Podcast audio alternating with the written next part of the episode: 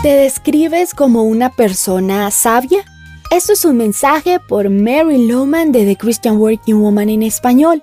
Y creo que muchos de nosotros no nos consideramos sabios, pero como seguidores de Dios debemos aspirar a serlo, obtener sabiduría y evitar errores.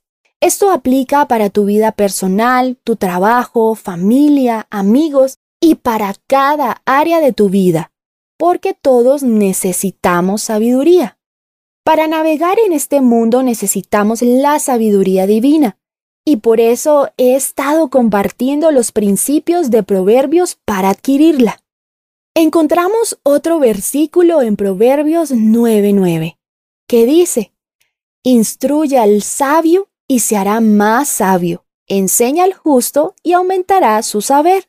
Una persona sabia recibe la instrucción así no se comunique de la mejor forma. ¿Sabes? A menudo la crítica viene de personas que no escogen bien sus palabras o de personas que no están pensando en tus intereses.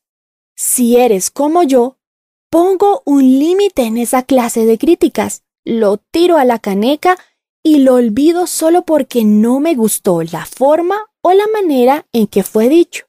Sin embargo, si deseas ser una persona sabia, debes aprender a escuchar la instrucción, la crítica y considerar si estás válida o no. Si aceptas la instrucción, puede que este sea un buen consejo que te ayude a ser más sabio. Otro proverbio dice, el necio da rienda suelta a su ira, pero el sabio sabe dominarla. Una persona sabia no se altera con facilidad, sabe traer calma en situaciones explosivas y conoce la diferencia entre una reacción y una respuesta. Una persona sabia entiende que debe controlar su reacción inmediata, porque a menudo esta reacción puede ser de ira o vengativa.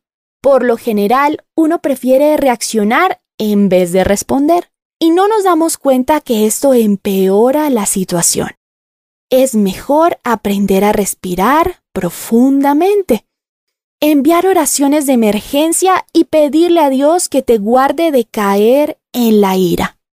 Más bien pídele a Él que te ayude a encontrar la forma de calmar la situación. En los siguientes episodios veremos lo que Jesús nos habla acerca de ser personas sabias. Es muy claro y de mucha ayuda. Encontrarás copias de este devocional en la página web de christianworkingwoman.org y en español por su presencia radio.com, SoundCloud, Spotify y YouTube. Búscanos como The Christian Working Woman en español. Gracias por escucharnos. Les habló Alexa Bayona.